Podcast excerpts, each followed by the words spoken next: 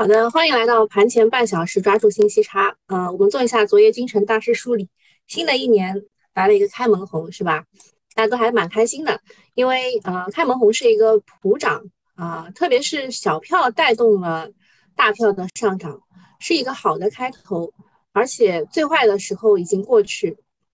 呃，当然，当然一季度确实 GDP。还有各种的数据啊，什么 PMI 什么都不会特别好啊，大大家心心里有数就可以了。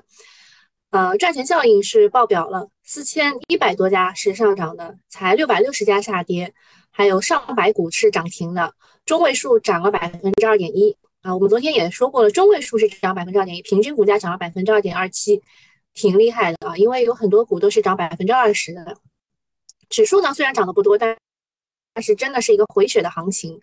你们赚了多少？应该还还还不错吧？但是我看群里的聊天记录很少，就平时这种这种情况应该是九十九家，对吧？呃，这个跟那个两市的成成交量也 也是相互呼应的，成交量只有七千八百九十亿。呃，我看我们昨天复盘写的是七千八百八十八亿，呃，我不知道哪个对啊？呃，它是比前一天啊，较前一个交易日放大了一千八百四十七亿。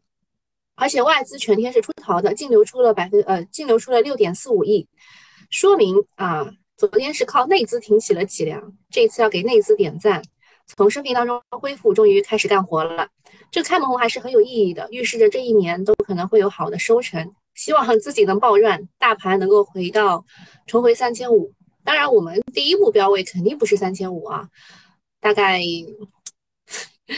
嗯，给给一个三千二吧，先到三千二再说。嗯，看看大家怎么说。股市开盘了，啊，东东说他最开心的就是九点二十五分那一刻，最开心。嗯，集合竞价节奏那一刻。嗯，华哥说昨天是才哥搬砖去了，群里就不热闹了啊。才哥现在现在有有儿有女啊，确实应该搬砖了。好，看看还有就是喜马拉雅的朋友有什么要讲的吗？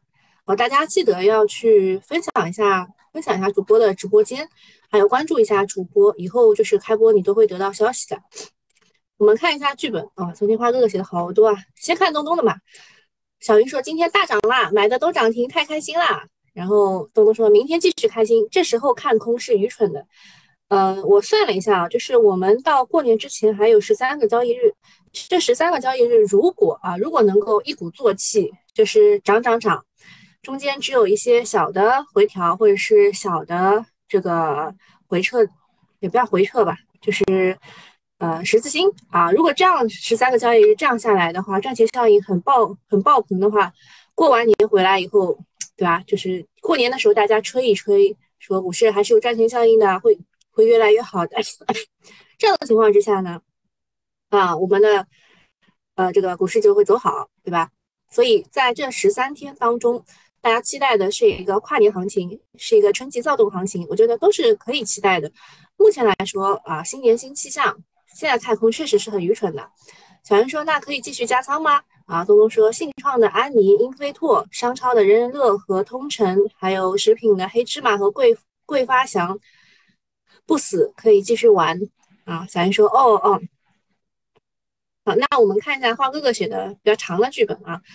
呃，两市的成交量放大放大至七千八百八十八亿，比周五放大了百分之三十，一根放量的中阳线确定了底部。其实我们复盘是就是一以贯之的，我们也说过啊，菊花哥哥先写了，就是一定要有一根放量的中阳线才能确定底部。那昨天确实出现了，从形态上来看呢，这一次的见底信号更加坚实，仓位可以更加激进一些。一般牛市的第一浪的走势通常是很曲折的，不会直接的涨上去，甚至也。不可能完全排除再次探底的可能性，还是要有所有所准备。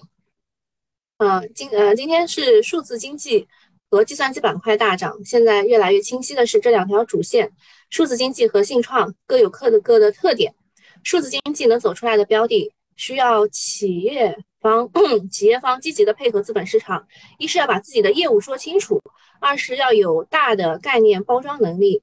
而市场行情自然也有很强的炒作属性，不是纯看基本面的。嗯，其实这一次炒的，我我个人感觉炒的比较好的是政务大数据，还有国资云啊这一块的数字经济炒的会稍微好一点。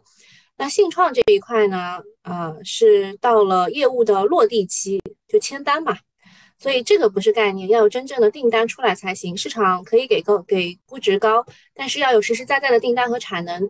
未来信创的行情是要看景气度的。消费的话，今天进入全面调整啊，接下来一段时间要消化一下前期的涨幅，也不用在意市场的风格，深度研究个股的业绩，把握调整加仓的机会。好，这个是三大块。好，大家早上好。啊，东东又又在说这个花哥哥很啰嗦了，你们俩各有特色，好吧？好，那我们讲一下昨天发生的比较比较多的事情。啊，一月三日，国务院联防联控机制发布关于做好新冠重点人群动态服务和关口前移的通知。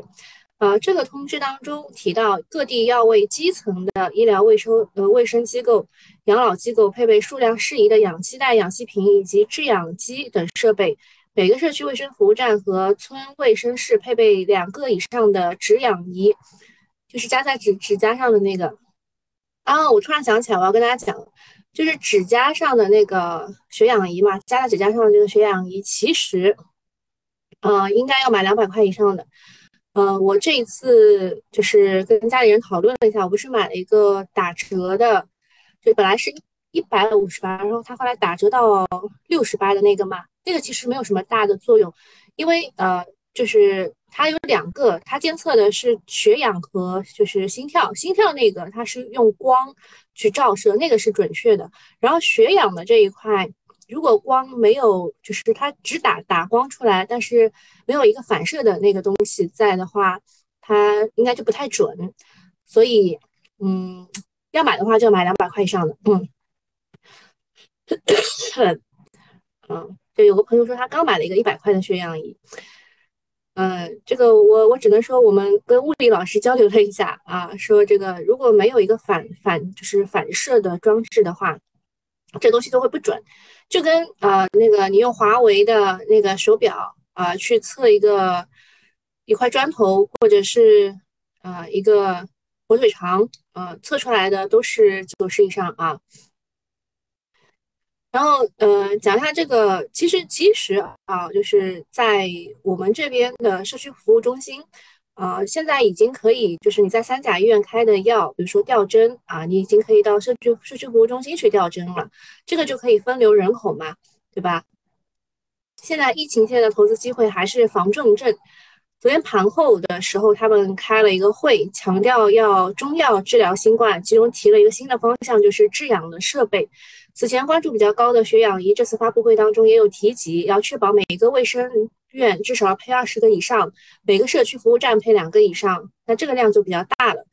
当然，这个是属于政府采购啊，像愉悦医疗这种临阵涨价肯定是不行的，小心被算账。血氧仪之前炒过一波，但是力度比较差。昨天首次提及的氧气瓶、氧气罐、医用氧制氧机，也是防重症的必要的措施。这个就看资金愿不愿意炒了。疫情线最近严重的分化，昨天火的是蒙脱石散，开盘就是高潮，像康芝药业、千源药业都是千源医药啊，都是二十厘米的，方盛制药、华润双鹤也都纷纷涨停，但持续性确实不好说，尽量不要追涨吧。之前也提到过那个血制品，血制品昨天还是不错的，有一些股是创新高的，这个。我跟花哥哥两个人交流还比较多一点，就是跟跟血制品有关的，因为是他先想到的，就是阳了以后能不能献血这件事情。我说实话啊，这个我得到的消息是，很多美团的外卖小哥是排队去献血的。我，而且这个献血，他以前是好像是轻症是三个月，重症是六个月之后才能够就恢复以后才能去献血，现在就一周啊，你恢复好以后一周就可以去献血了。嗯，这个血血制品这块，我我反正也不是特别的看好吧，啊，但是缺血也是一个现状啊，血氧仪缺少也是一个现状。好，下一个事情是财政部部长刘昆说要适度的加大财政政策扩张力度，这个其实跟之前的 政治局会议和中央经济会议是一脉相承的，就是要做做些实事了。他提的第一个是在财政支出。强度上加力。第二个是在专项债投资拉动上加力，第三个是在推动财力下沉上加力。他说，二零二三年将适适量扩大专项债、专项债券资金投向领域和用作资本金范围，持续形成实物工作量和投资拉动力，推动经济运行整体好转。当前经济压力巨大，所以调控的主要目标啊，政策调控的主主要目标就是防止经济下滑。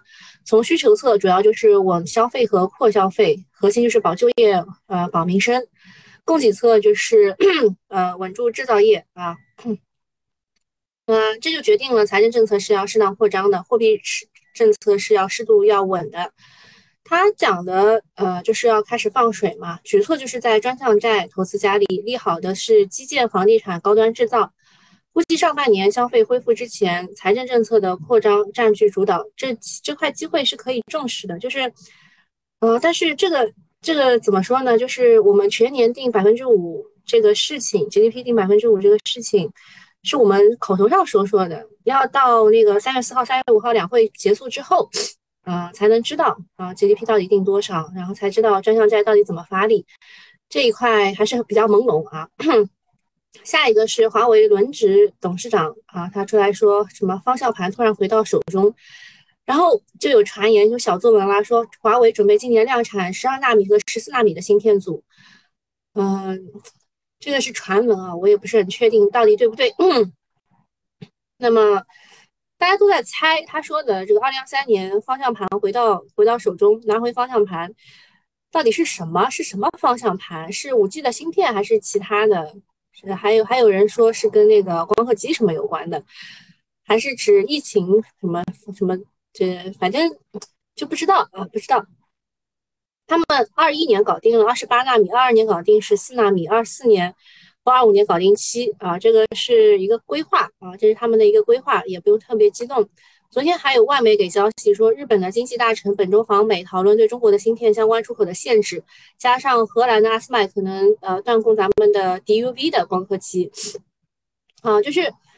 EUV 是一个比较高端的，DUV 其实是一个比较普通的啊，对他们来说，所以他们要给我们断供比较普通的光刻机，所以外部的环境很恶劣，倒逼我们要加快自主可控。华为如果真的能够取得重大突破的话，意义是重大的。昨天华为概念也是大涨百分之三点六六，跟这个消息是有一定的关系的。去年，呃，半导体和国产芯片都是大跌的，跟华为被严厉制裁有直接的关系。如果华为今年能够正常的运营，甚至打通关键技术，嗯，那科技也可以起来。这个我觉得可能性大也不是特别大。下一个是关于一个妖股，中兴商业啊，他们是违规减持啊，就是在十二月三十号，中兴大中呃大商集团是违规减持了公司百分之四点八一的股份，套现了一点七八亿元。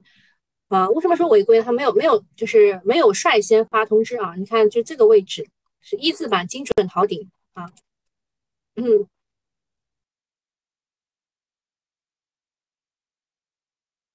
对于妖股来说呢，呃，武功再高也怕菜刀。他们的第三大股东在上周五连板呃五连板的情况之下出货了，直接卖掉四点八一啊，百分之四点八一，再加上他之前卖的百分之一点三，总共套现了两亿多元，改善生活。作为股民还能说啥？除了羡慕还是羡慕嘛。但是它这个超过百分之五，呃，不提前公告，精准高位减持，这肯定是要管的，对吧？坐看监管的态度。此外呢，昨天晚上，呃，英飞拓、安奈尔也是收到了关注函，加上全聚德进了小黑屋，西安西安饮食倒下了，中心商业又大减持。呃，年底了啊，股东都要改善生活的，大家小心为妙。但是大消费这一波其实还是没有走完的，一个是各地的消费。恢复很快，就是你可以看到，啊，你一月一号去外滩去看一看，人人山人海啊，很多人。还有第二个就是年前是会炒一下消费，这是一个保留的节目，可以继续的去关注食品和零售，还有白酒免税、医美这种高景气的方向啊。医美待会儿讲一下，出了点事儿啊。还有业绩确定性强的也是可以关注的。在市场轮动当中，大消费肯定还是市场的主线之一。呃，那些炒上天的那种消费妖股啊。在游资点火、散散户跟风、散户跟风之后，再来个股东减持，最后谁来接盘呢？炒作过后还是小心翼翼的鸡毛。但是嗯，我说的这些就是比如消费股当中的食品、零售、白酒免税，我讲的还是以这个业绩业绩为主的啊，以业绩为主的。下面讲一下变异毒株，从呃一月八号开始啊，从一月八号开始，真的是入境人员不再搞这个闭环管理了。啊，你们懂的啊！现在一月三号报道出来说有这个变异毒株的，在闭环管理的人入境人员当中找到了这个虾 B 比 BQ 一和 BQ 一点一九这些呃奥密克戎进化分支的一个这个毒株。那么如果一月八号之后啊，这些入境人员不再搞闭环管理，那么这些新的毒株就会流行，这也没有什么悬念啊。只不过峰值肯定比我们这一波的要弱。还有之前说那个虾 B B 一点五主攻拉肚子的那个人，什么什么修打印机的，对吧？就出来辟谣了啊。虽然这件事情已经火遍全网，蒙脱石散已经被抢空了，但他出来辟谣辟谣了。呃，主攻拉肚子也是没有什么依据的，实在你要买就买点电解质水啊，反正不管啥毒株你也能喝。不得不说，群众的抢货能力实在是太强了，啥都能给抢空啊。还有那个诺氟沙星，对吧？啊，我们家也 买了。啊，以后嗯，这个事情要被药厂呃用来带货了。我认识一个人，他跟我说，那个怡林药业现在都不搞那个莲花清瘟了，他们开始搞那个呃主攻心肌炎、心肌心肌炎那一块了，因为他们说这个病毒可能会攻击心脏啊。嗯。说阳康阳了康复之后，血里面有抗体不？呃，应该有啊，应该有。呃，待会儿要讲一下医美的事情。我看看时间来得及吧？现在已经二十分了，集合竞价要开始了。要不先去看集合竞价吧，比较紧急啊。嗯，昨天的，嗯，这个。我找了找了几个啊，找了几个数数数字经济这一块的，然后我我我都是我都找这个比较比较代表性的个股啊，哎，这个应该也放在数字经济这一块，这些都是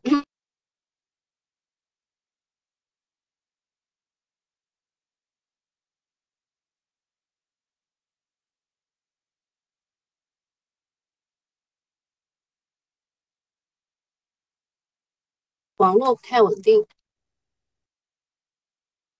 大家听得到吗？说网络不太稳定。好，那我们嗯，我们看一下啊，康芝药业也是因为这个摩托石散直接直接，昨天是二十厘米涨停，今天直接开在十十五，然后安妮安妮继续涨停，安妮也是很厉害，佳丽图也很厉害。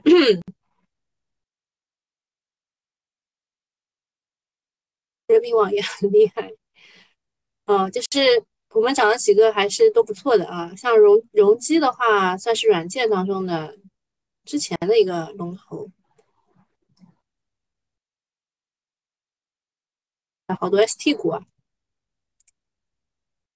跌的话比较多的还是还是之前的那些股啊，还是之前那些比较涨比较好的，像人人乐啊、西安旅游啊这种。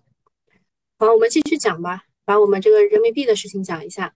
在我们过节期间啊，这个整个人民币是呃这个升值了百分之一，对吧？然后在一月三号，整个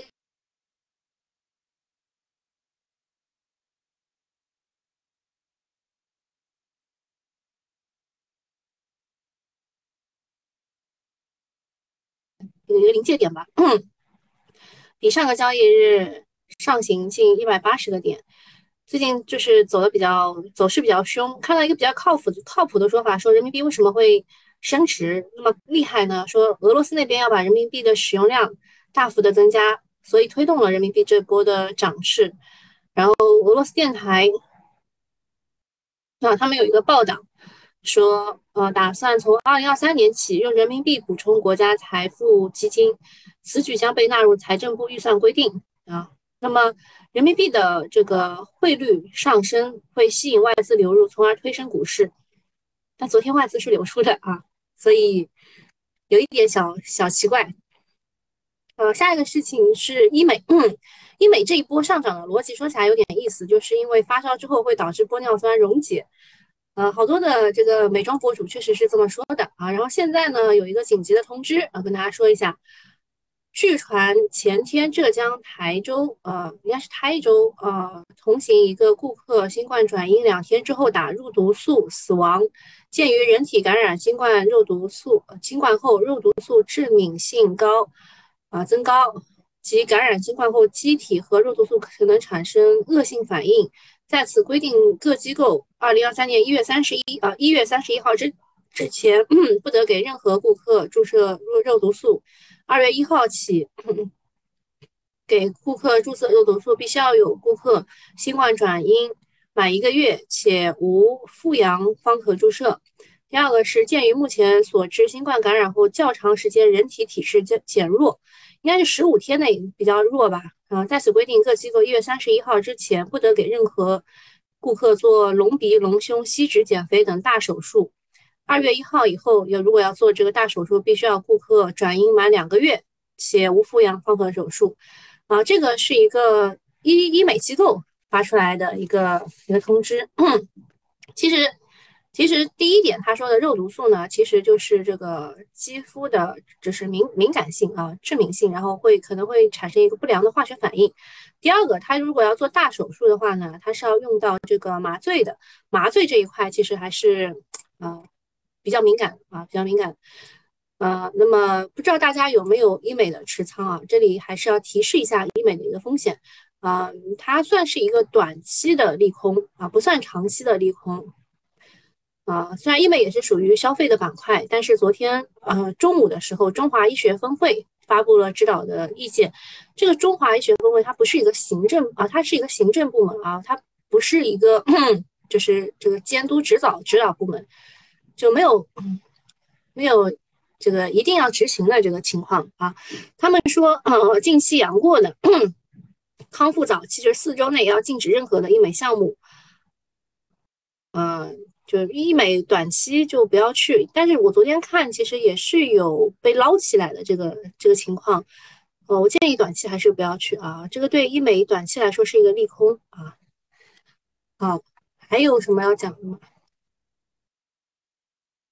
好，谢谢云起送的小星星，还有爱的抱抱，你们都很会玩嘛这一套。嗯，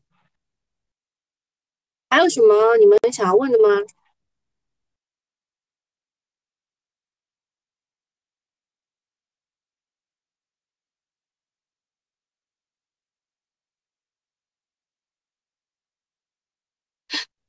海默，海默之前。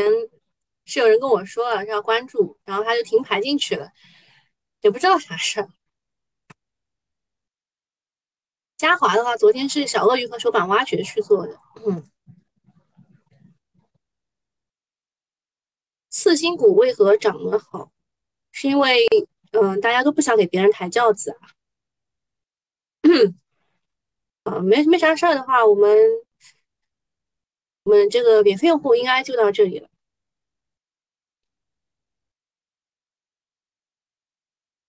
哦，然后，嗯然后之前我们是有讲过保温杯的逻辑，大家还知道吗？还记得吗？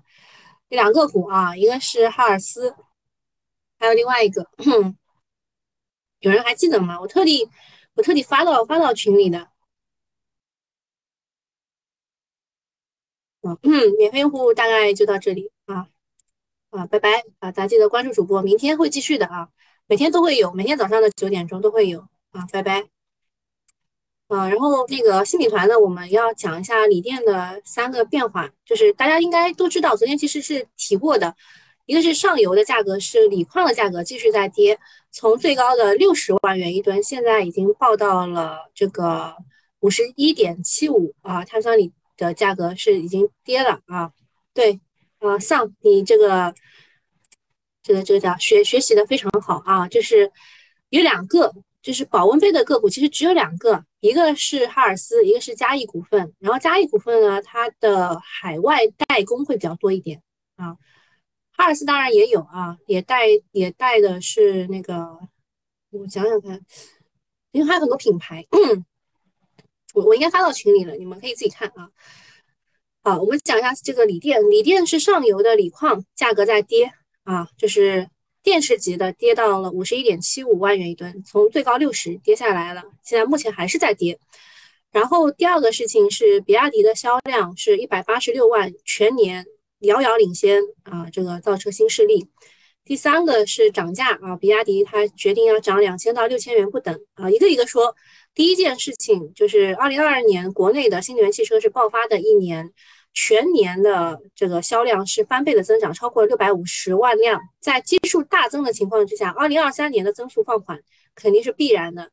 按照目前来说，二零二三年的预估销量是九百万辆，这个也不是我说的，是陈年会他给的一个一个预估，说增速才百分之三十左右，这个必然会引发估值的大分化。也就是说，二零二三年锂电的投资机会不会是全面性的，也很难有动辄几倍的股价的表现啊，所以大家去研究锂电池这一块的要放低预期。第二个是锂电上游价格的下滑，由于扩产方面目前是进展不明显，所以主要还是需求端的萎缩导致的，侧面反映出新能源汽车现在的局面并不理想。而上游材料的下滑其实是利好下游需求的，但是目前下滑的速度比较慢，就如果一下子能滑到四十，那就很好啊。那对下游的刺激也不是特别明显，也不会像光伏那么迅速，光伏就是呃一个礼拜就跌百分之二十八的这种啊，所以嗯。那么光伏这一块对储能的利好是直接的，目前储能的需求是非常旺盛的，并且主流的用的还是锂电池，钠电池是处于渗透初期的，锂电上游成本下降是非常利好储能这一块的。昨天储能其实涨得也不错啊，嗯，所以看到宁德它的股价是趴着不动的，像这个盛虹股份，还有永福股份，对吧？之前那些。呃，做储能的龙头迎来了大反弹，而且明年依然是储能渗透率加速的提升的一年。呃，储能这个赛道，呃，再加上这个，比如说温控这一块也是储能里面的，都是在一个加速的成长期。九九八用户回去再看一下储能的这一这个，我给你们讲的这堂课啊。第三个是比亚迪的涨价啊，一个是来自于上游成本的压力，另一方面是补贴的消失。啊，就就一定要涨价了。纯电汽车之前补贴是一万块每辆，插电的话是五千块每辆。嗯，所以比亚迪去年每每年呃平均的每辆车是五千块钱的利润，这个还是在电池自产及规模优势的情况之下的。所以补贴一旦消失，它对它的可击呃这个打击就不言而喻了。那这个就导致它不得不提价啊，就是。你要你要看啊，这个呃特斯拉它的这个纯利润是一万美元，而我们比亚迪的这个利润是五千元啊，这当中差的很大啊，呃这就呃比亚迪就已经是这样的情况了，就不不得不说这个未来理想、小鹏这些造车的新势力，新能源补贴税啊这个补贴一消失，对它的打击就更大了。那按照这个测算来说，如果就是他们明年也是能够销销量超过十万辆，规模优势打出这个打平成本。呃，在目前的情况来说，他们这个明年能不能销售十万辆也是不一定的。而且，呃，就是如果就是销售越多的话，它就亏的越多。未来它仅仅是前三季度啊，今年呃，就二零二二年的前三季度就亏了四十亿，所以。嗯 就是要告诉大家的一件事情，就是大家对于呃锂电还有新能源汽车这一块要放平心态，就不会特别好。然后大家可以去看的是储能，储能这一块是 OK 的。另外个股追踪一下这个光伏的 HJT，啊，有两只股要跟大家讲一下，一个是三五互联，一个是啊前景园林。三五互联它昨天涨百分之十几吧，对吧？它涨的理由是 HJT 和数字经济。它有五吉瓦的 HJT 啊，公告说有，然后它在一月五号之前是要回复这个关注函的，大家都去跟踪一下这件事情啊，就是它到底有没有 HJT，能不能做到五吉瓦，这其实是深交所对它下发的这个关注函。那 HJT 肯定是未来两到三年的光伏的确定性的风口。第二个是开源证券前两天对前景园林进行了一次首次的覆盖，同样也是看好它去转型做 HJT。这个大家都可以去看一看啊啊，其他的也没什么了。就是刚刚也跟大家总结了，储能今年是可以看的，光伏的新技术 HJT 也是可以看的，然后指了两个股啊，大家去看一看，但是不要这个冲冲高的时候去买，好吧？好，今天就到这里，拜拜。啊，郭关杰说他之前买的保温杯现在也都涨价了，啊，就这样，拜拜。